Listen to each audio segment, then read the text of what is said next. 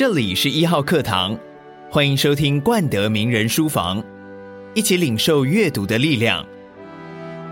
本节目由冠德玉山教育基金会提供。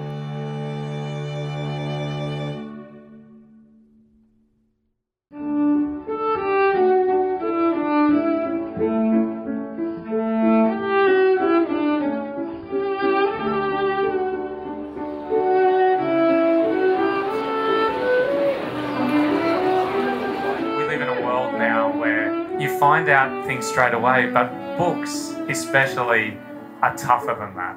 And so I feel like books are one of the last frontiers of us as human beings not knowing everything immediately. We don't have to know everything straight away to enjoy a story.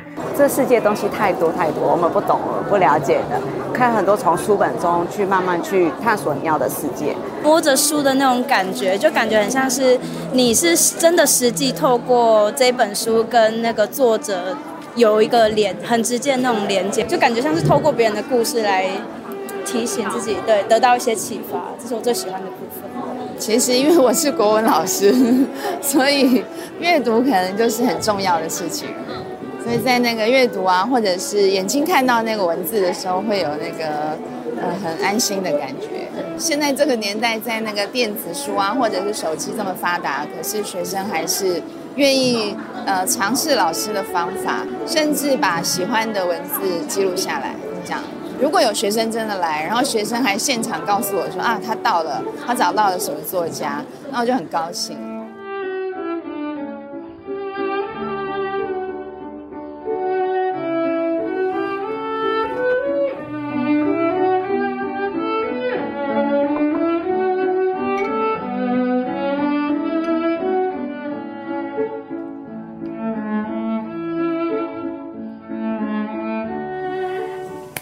这个空间，可能很多人的第一个感觉是厚重的历史感。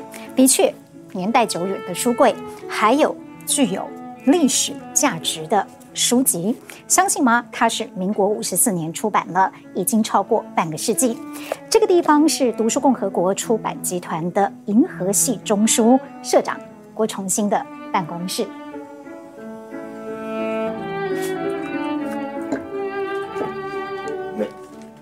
哇，谢谢社长！想不到做个访问还有好茶可以喝哦。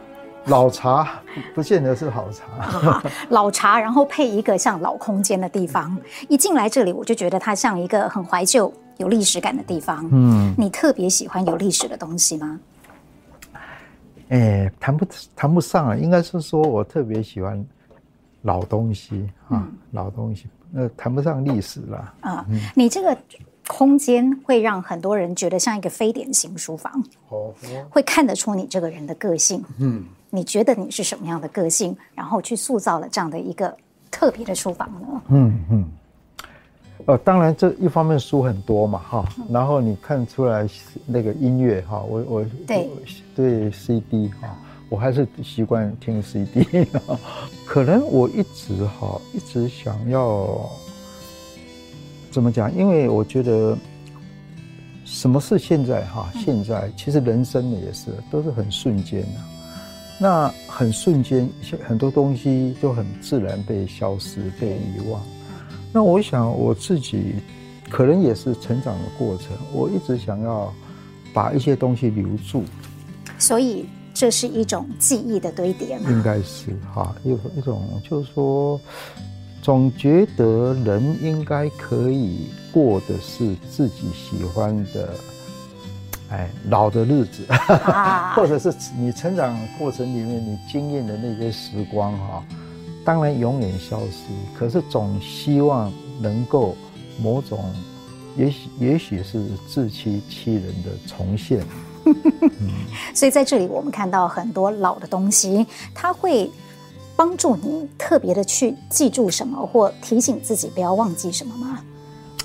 不见得诶，不见得，因为好像我记得有一次《时报》有一位记者就问了我，我们两个在走在那个迪化街了哈，那我老家在那里，他就说，呃，你会不会常常记得你老家哈？啊，这个等于是我在回答你，就这些东西，其实你已经不需要。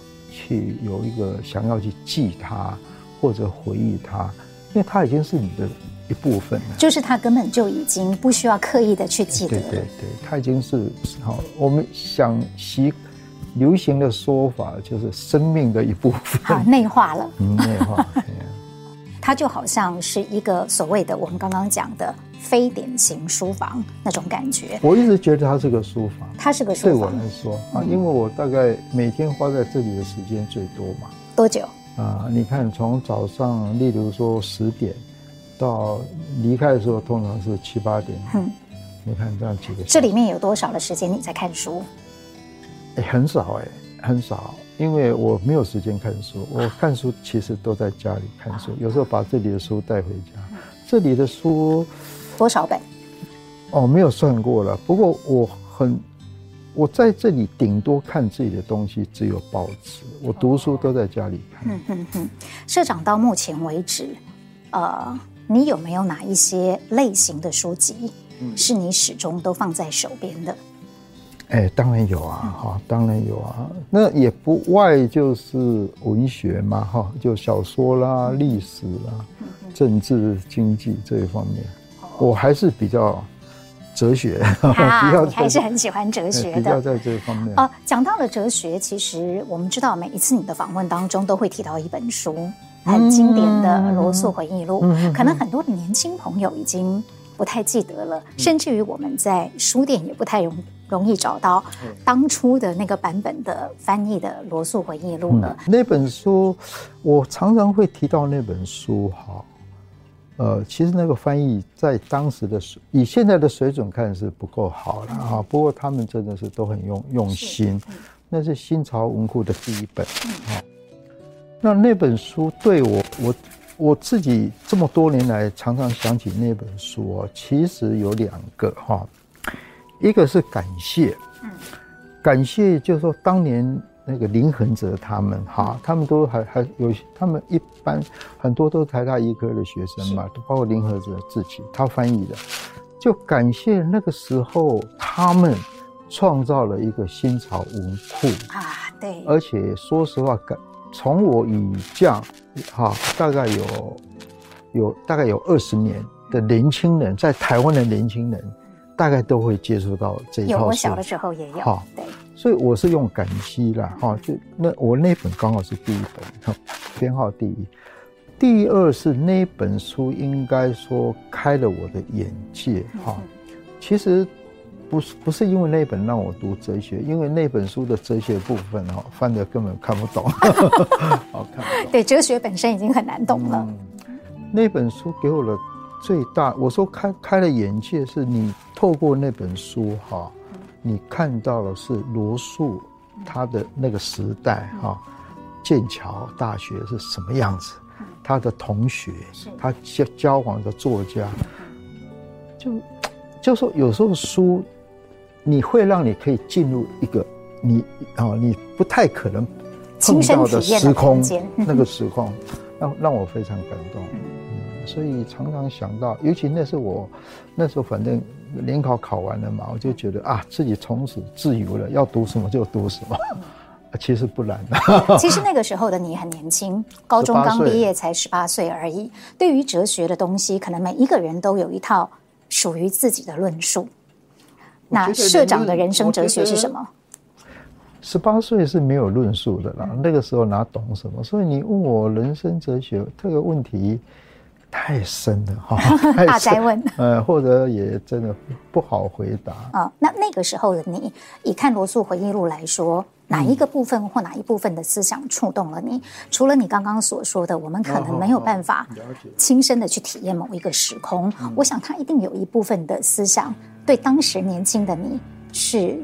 直击到你内心的核心的。有有有，我那时候我第一个是稍微品尝一道罗素他们那种，在那种文化生活里面的人的思维哈。嗯嗯嗯。像有有一句话哈，里面有一段，他讲到他的祖母，他的祖父当过首相。首相对。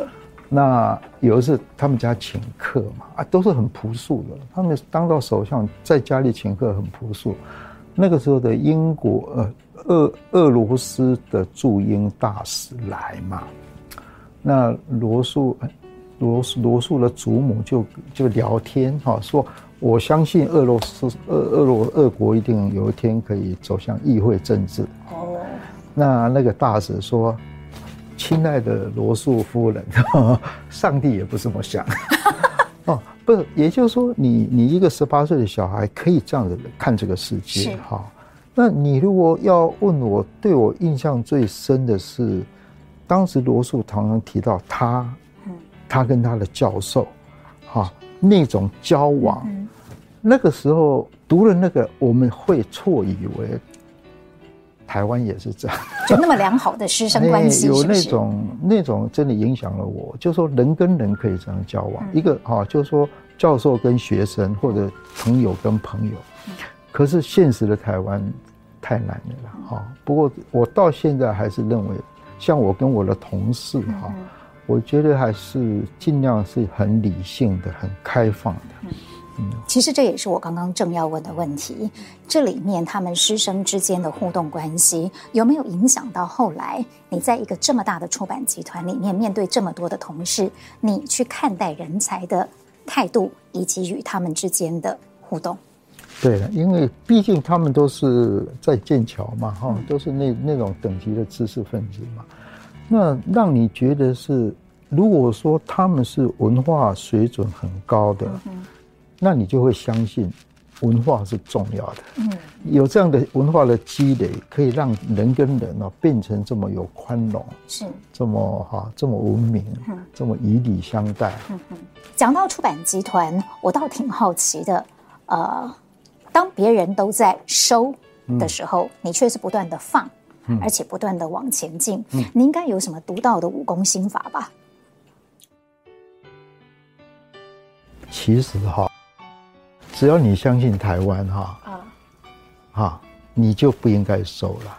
嗯，好，我我是说，假如出版对台湾是重要的，嗯、假如我们对台湾有信心，是你不能收的。嗯那你剩下的问题只是说，你如何让每一个人都变得很称职的编辑，嗯，或者我们这里这么多总编哈，让他们变成优秀的，嗯，其实其实台湾，因为我相信台湾嘛哈，所以我不能我不太我不太理不不太理睬这个问题，就是说什么出版在衰退啦什么这一类的，我觉得我觉得应该。检讨的是出版人自己有没有信心？是，有你有没有努力做出让读者非要 非读不可的书了？喜欢读的书啊，这个不能只怪出版人，你要从台湾的整个政治历史来看，嗯，那问题可大。对，嗯，它会变得非常的复杂，但是至少就目前为止来看，我们看得出来这个出版集团是成功的。嗯，不敢这么说。无论我们从各方面来解释它，它可能都是成功的。而且这里头可能让人家觉得很特别的是，你可能一直很坚持要让年轻人进入到阅读里面来。呃，你是怎么做到的？哦，嗯，没有，其实一直在变。好，我刚做出版，跟我现在，你说怎么吸引年轻人阅读啊？我觉得以前的看法跟现在一定不一样。以前也许很简单哈，像你看这本破书，都还有我这种书呆子会买嘛哈。就是说，以前是我们去找书的哦。你想看什么书哦？你看这么这么旧，你一定想办法去找。可是现在，现在因为第一个，呃，年轻人吸收知识的管道很多嘛哈。然后你要你要。我觉得应该是说，每个编辑在做书的时候，能不能对应到自己心里面，你你认为你可以跟他们对应的读者？哦，也就是说，我设定的我的读者，我怎么跟他对话的意思吗？对，你要用什么方法？那现在很多方法，甚至有人拍微影片呐，有人有脸书啦，有人部落客，甚至我们办大型活动。是，可是方法是越来越，其实是。说实话也蛮残酷的了，对编辑，因为方法这么新，竞争这么多，你如果没有热情哦，真的很难做。真的。那在这么新的时代里面，你觉得所谓优秀的编辑人才应该具备哪一些条件或者特质？太多了了哈。嗯、可是大概哦，我们这里有一位总编嘛哈，他八旗，他来台湾的时候，他没有做过图书，他做过杂志。嗯嗯。等于是台湾，他等于是一个人，啊，谁也不认识。嗯那他今天能够做到这样啊，其实我觉得有一点是，他一直敢突破自己，嗯，啊，自己不懂的他去做去试，一直试一直试，所以你问我说优秀的编辑哈，我可以说的是，第一个当然要努力的去了解你的读者，是，你的读者其实也是随年龄随什么在变嘛哈，除了要掌握这一点以外，你。因为就是说一直在变，那你一定要自己能够。我现在喜欢讲说，你一定要突破自己的框框框架。嗯，很多人不知道是有框架，其实我们都有。嗯，那你如何能够一直突破的话，你才能够一直往前。嗯，呃，我想从刚刚讲到这么多新的锻炼，那里面有很大一部分叫做雅量。哦，啊，我还蛮好奇的是，你的雅量是读来的、练来的，还是与生俱来的？我我自己怎么会知道呢？对不对？哈，我我应该说，应该跟我也也在阅读哈，也在学习有关呐哈。嗯、呃，例如我们刚刚讲了，你看像剑桥的教授，你知道那时候有有一个故事哈，不见得是罗素写的，是另外有一些有些学生哈 出去了，晚上出去，那宿舍关门嘛。嗯他们就就看到围墙就爬进去，嗯、然后一个窗子就啊就下去，就那是教授在洗澡，就踩到他的头上。啊哈，啊，你知道，接着那教授怎么做？他就在那个窗子贴了张纸条，说我哈晚上几点在在这里洗澡，请你那个时间不要进来。不要跳。好，我我的意思就是这样哈。不过更。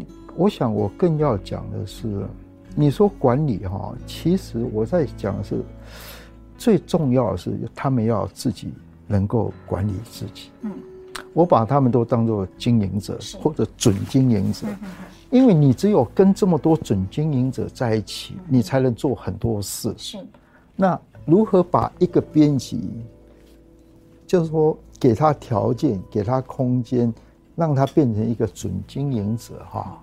这里面一定是有风险的，因为有些人不适合，是，啊，不适合就是我们要我们要缴的学费嘛，你不可能来一个人，你都你都把他看得清清楚楚，可这一点是我坚持的，因为如果我觉得，尤其像总编辑哈，如果你不尊重他，不把他当当做一个经营者，不把他当做一个有创意的人。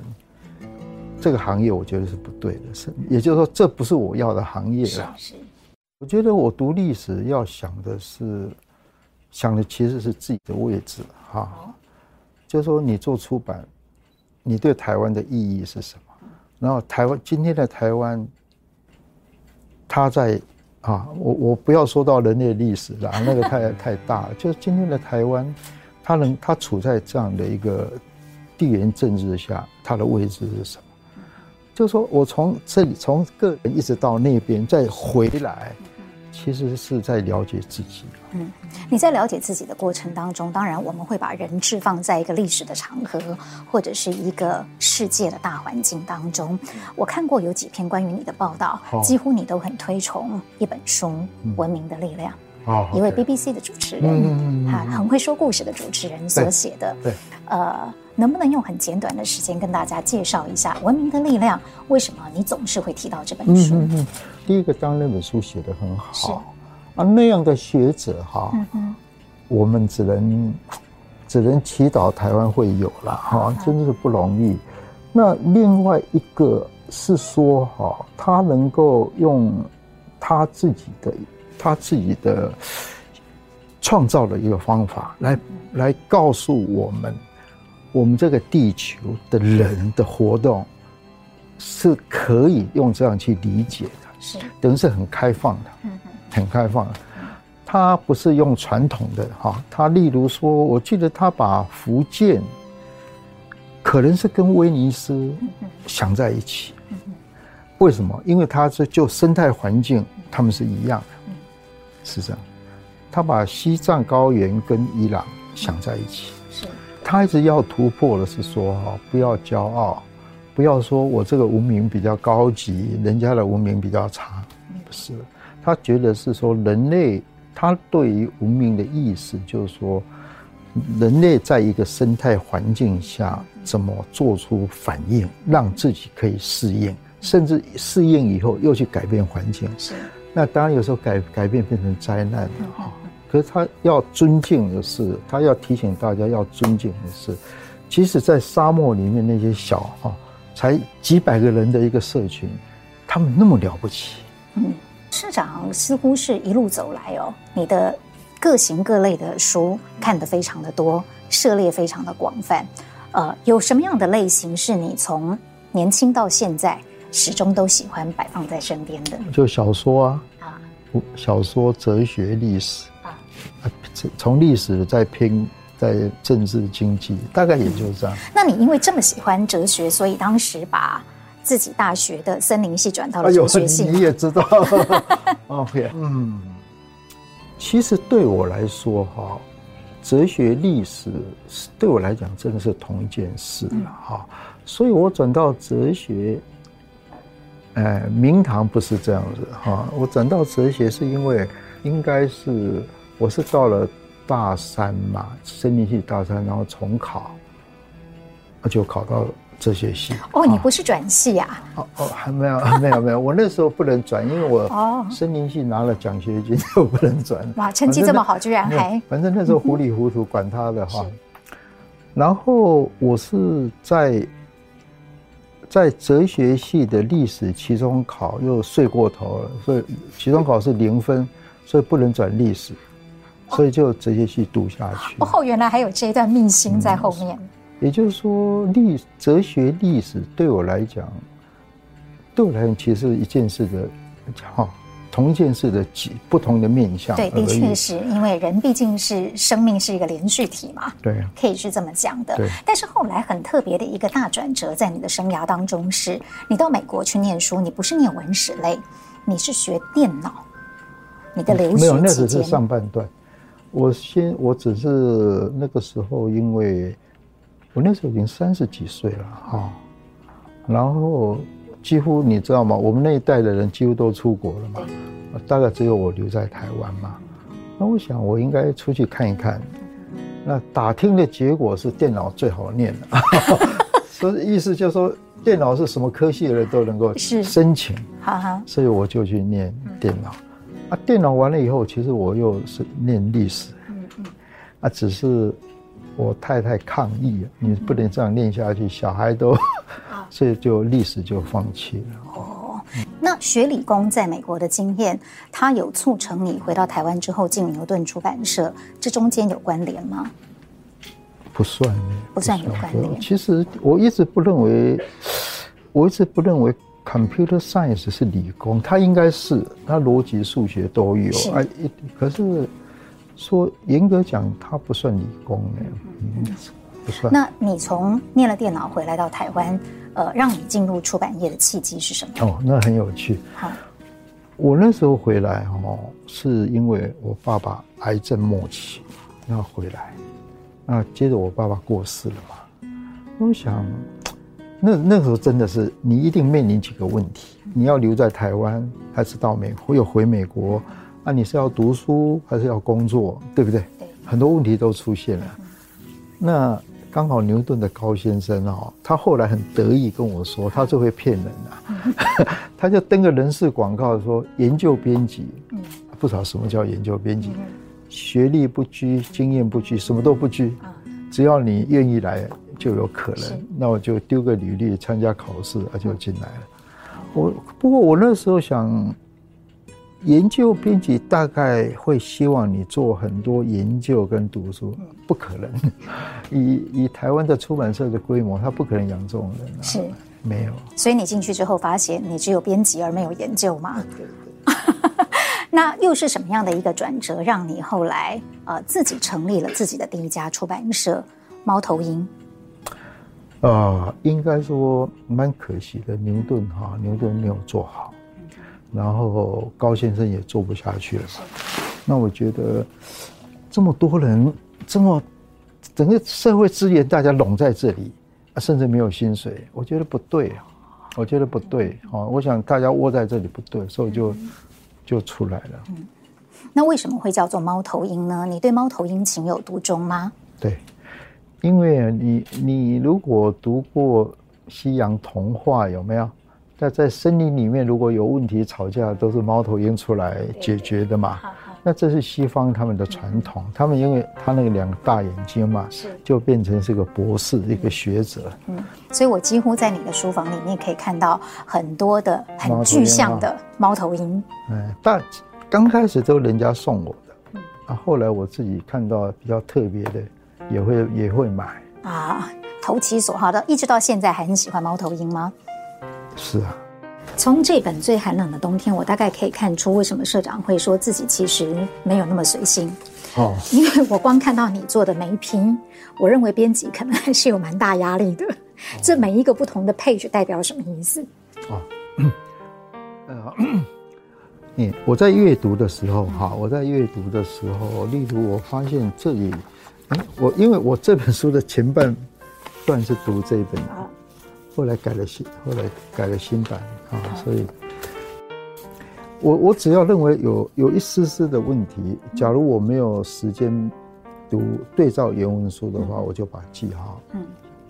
给他们哈。啊，这个时候我我里面会说原文有错哈，可能指的是译者。误会了原文的意思，或者是译者译对了，输入的时候输输入错了啊！当然有有不少是，问题还真不少。嗯，所以你边阅读的过程当中，还在边做教育的工作。嗯，我不当然不是为了教育，我只我在我的我只我只是说，我们自己从一个读书的角度哈，我觉得做书给人家本身就是一件很。应该是发很有诚意的事，那你错误是不能原谅的。好，你一定要让，因为读者是靠你这样的最后的成果在跟作者，哈吸收嘛。可如果这里面有从作者到你这里有一些是人为的错，那这些最后的出手的那个编辑真的是要啊。所以其实你真的是一个非常细腻的出版者哎。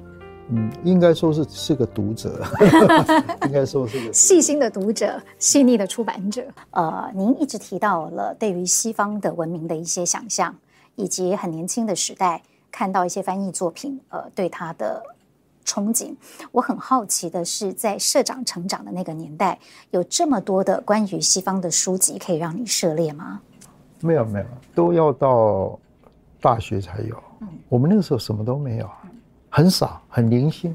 台湾当时的出版是很零星的。你从小就喜欢阅读吗？应该是啦，哈，喜欢读书嘛，哈、嗯，小说什么乱读。有什么人特别影响了你吗？或什么事特别影响了你？应该是说我的哥哥跟姐，大哥跟姐姐是喜欢读皇冠啊。啊，那二哥的话，二哥是一直是个非常好的学生哈。嗯所以也不应该说，我爸爸跟我妈妈在我们小时候都还是手上拿着日本小说，什么文艺文艺春秋啦，什么什么，就是说阅读在我们家还算是哈，大家不算不算特别的的行为啦。所以你等于是在那样子的一个家庭氛围当中长大的，不知道呃，要考您一个难题，考一考记忆力啊，你还记得？你的人生当中完整所读的第一本书是哪一本吗？呃，如果你说你把《皇冠》杂志算的话，那是很早就读了《皇冠》杂志哈。那我觉得好像那时候是高中吧？对对对，对对对，那个啊初中哦，初中我就读了他的小说啊，于其名。篮球情人梦，对不对？我记得。啊，我那时候是初中嘛。啊，嗯，我他的小说我那个时候就读了，我初中就读了。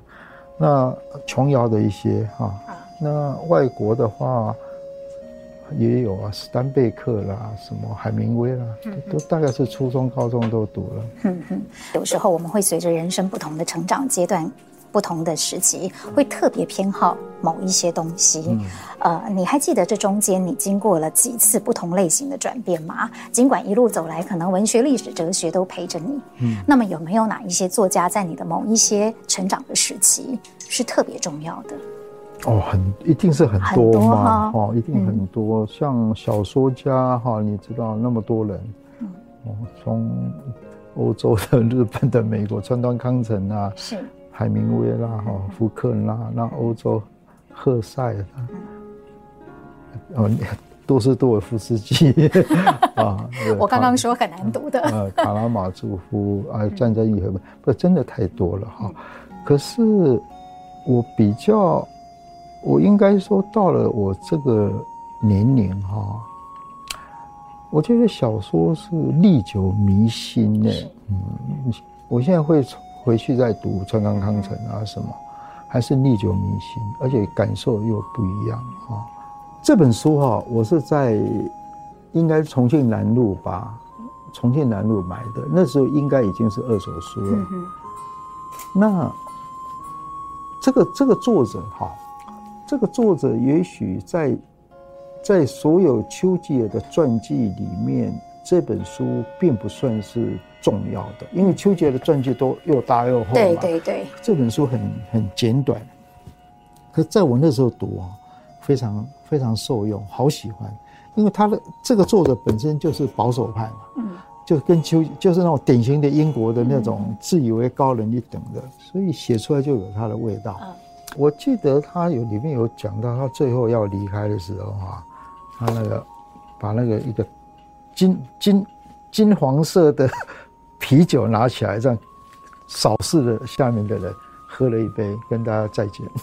这秋节一定是我啊最崇崇拜，有点过分了，不，真的是我心目中一个了不起的人。那我想解释一下，什么叫了不起的人？哈，对我来说，我觉得人有各种天资嘛，啊，各种出身嘛，啊。我最应该说，我从心里面最敬仰的是那种他的奋斗哈，不是为了他自己啊。所以很多人都觉得政政治家是最最最龌龊的。我其实最尊敬的是政治家，哈，因为政治家假如是个政治家，他奋斗的不是为了他的口袋。哈，你可以说为了他的名望没错，可是他为的是整个国家民族。所以像丘吉尔、戴高乐这些人啊，我真的是从心里，而且我读过他们的，包括戴高乐，是真了不起。因为你自己本身对知识跟书籍涉猎的范围是非常的广，这有没有影响到后来你的出版集团几乎是什么样类型的书都出呢？有历史的、社科的，甚至于你还有非常生活化的亲子。很大众化的这些书籍，几乎是网罗了所有我们可以想到的类型。嗯嗯。诶、欸，呃，不可能没有影响了哈。不过，可能，可能我我想比较强调的是哈，我我我不太我不太希望，我不太希望说，因为我喜欢什么书，所以。就去做做什么书啊？我也，诶，应该是说哈，我也很少这样在要求编辑。应该说，我从来没有要求编辑的啊。我我是这么看，我觉得我在在这种在这个时候的角色哈，我把我自己当做一个像 producer 制片哈，然后呢，我们的总编。也许就是我喜欢，我常讲魏德胜嘛，哈，因为讲他大大家都知道，就是他们来跟我说他们想要拍什么电影，或者他们想做什么书，那只要我觉得合理，哈，或者是说我的财务可以可以冒个险之类的，可我们当然这个跟魏德胜不一样，魏德胜是一部电影，对，我们是一个出版社嘛，嗯、一个出版社就走下去了。所以我这样回答你是说，我没有预设我们我们这个读书共和国要出什么书，有些是我真的想要做的，可是到现在没有成功。不，不应该这么说了。我我想做了很多，我们也做了，可是有些就是做不出来。是啊，那我我常常我喜欢比喻的是说，出版社不要，尤其像我们这种规模的哈，不要有。不要有个性或者有特殊的路线，我宁可说，我有什么人，然后就有什么路线。因为你相信台湾，所以你认为出版对台湾是重要的，你继续的灌注你的全心全意，呃，在这上面。可是不可否认的一个现实是，阅读率真的在下降当中。啊，那对于这个部分，当年轻人他取得知识。或者是资讯的渠道越来越多的情况下，嗯，你觉得读书共和国应该要怎么样去求新求变呢？或者是说，就像很多人所说的，也走向所谓的数位化那一块？哦，不是，我我们不要把，我觉得。数位化是阅读的一个形式了哈，不是那么了不起哈，不是说一定走上数位化或不走上数位化，数位化已经存在了哈，你现在都是数位，像我们在拍也是数位，所以数位化本身，我觉得，我想这个事情应该分开来看哈，你有没有条件在数位化的出版？呃，成就是说有有有个位置，或者你能不能在那里有有有表现哈、哦？重点还是你有没有内容，嗯、你内容再去把它数位化哈，然后利用数位化给你的方便，去去不要说迎合啦哈，去满足不同读者的需求，这是这当然是要做的。可是重点还是真的，台湾的内容大部分。翻译的居多了，尤其好的内容哈，比较深、比较扎实的内容，这是一件事。是。那你谈到阅读力下降哈，这一点我还是在思考哈。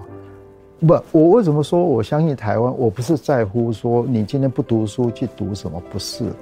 我说我相信台湾是说我不太相信台湾人不读书了哈。那读书的人。减少好像是真的，那我怎么做？你知道我我没有什么好的方法，我只能说在下降，可是我们在成长，那意味着什么？对不对？是一定我们做对了很多事嘛？我们让很多人，还是让越来越多人更愿意读我们出版的书。大概我只能做的也是这样。那我不可能改变台湾什么哈，可是我还是要说的是。出版如果做得更好哈，台湾人是会买越更多书的，而且因为不你你不然你没没办法解释为什么台湾的阅读率远不如韩国跟日本，哎，所以这绝对表示你为什么不能做到跟他们一样？当然有很多历史原因啊哈，这个就不谈。了。好，我想我我这样是回答你：第一个，我不相信台湾人不读书；第二个是数位化根本不是。真正的课题，嗯，您觉得我们的原创内容不够多？没错。那在这个部分的话，以一个出版集团来说，有什么样可以去呃带动的力量吗？鼓励更多的年轻作者。我觉得哈，出版社能做的真的有限，这是政治问题，这是政治跟历史的问题。你知道吗？像以色列哈，以色列人口大概五六百万，是。他们有诺贝尔文学奖，真的哈。那芬兰人口大概也是五六百万，是啊，他们的读书率也是一年的十几本，台湾只有不到两本。对。那我我觉得哈，哎，我当然年纪比你大，在我们那个时候，我这是后来后不这个道理大家都知道。可是我把它用这个来解释很多事情是这几年的事，就其实台湾内部哈有一个两国论，很很奇怪。内部我说内部的确啊，因为我有一次你知道我们这个一定是某一国的吧哈啊啊，那那港国的哈，啊我后来我在想，你认为你是港国诶，那表示有另外一国。嗯哼。那当然，现在习惯是把它用蓝绿然后这一类的。嗯、那你这样的话，我才发现原来台湾如果是这样，等于是父母都不要。我们小时候，我们这一国的都跟你说台湾完了，嗯，好被被被什么啊？被国民党啊什么什么占了，赶快跑。嗯。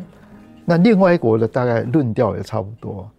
哦，反正这个地方也不是久留之地，嗯，后面那个更大的可能要来，赶快跑。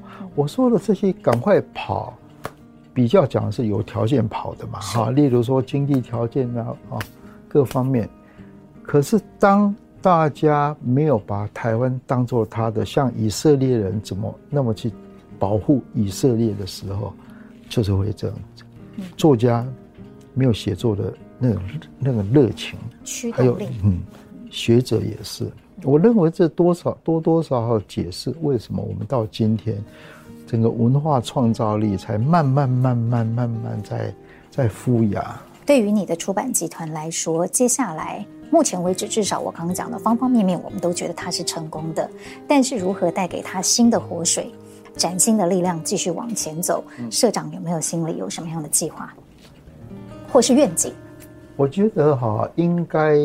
尝试可能不一样的组织结构了哈，不一定，就是也许，也许让让我们的这些总编哦，慢慢成为次级团长啦、执行长，让他们面面，等于是让他们呃空间更大，空间更大，然后呢，空间更大，然后是让他们可以也许。因为现在在扩充都是从我这里开始的，是是，然后让他们复制，我在想让他们复制几个共和国出来。嗯哦，因为哈，你刚讲的数位化那些哈，都是他们有碰，他们当然一方面也是向外学习或自我学习，也是有这个需求，所以他们会想做这些事，不是我在想的，我只是。有时候听我有时候会跟他们在开会会提啊，其实他们这方面都走得比我快，哦，所以可是呢，有一点是他们再怎么走得快，还是在他们现有的规模下。那我有时候会希望他们打破框架，把他们想成说几年后也许他们可以取代我或者复制我。Yeah. 那最后一个问题想请问社长，你的这个集团的 slogan？叫做 In Books We Trust，相信你相信阅读是什么？也应该这么说。我我的意思是说，你要相信，透过阅读哈，人可以更好。嗯，所以我我有时候我记得我讲过说，呃，提提高提高阅读力哈，是台湾唯最后或唯一的希望。可这是很慢的事。可台湾也许等不及，好，不会，文化的养成总是需要一点时间的积累的。好，谢谢社长，也谢谢你在这个领域里面不断的努力。谢谢你，好，谢谢你，谢谢。谢谢。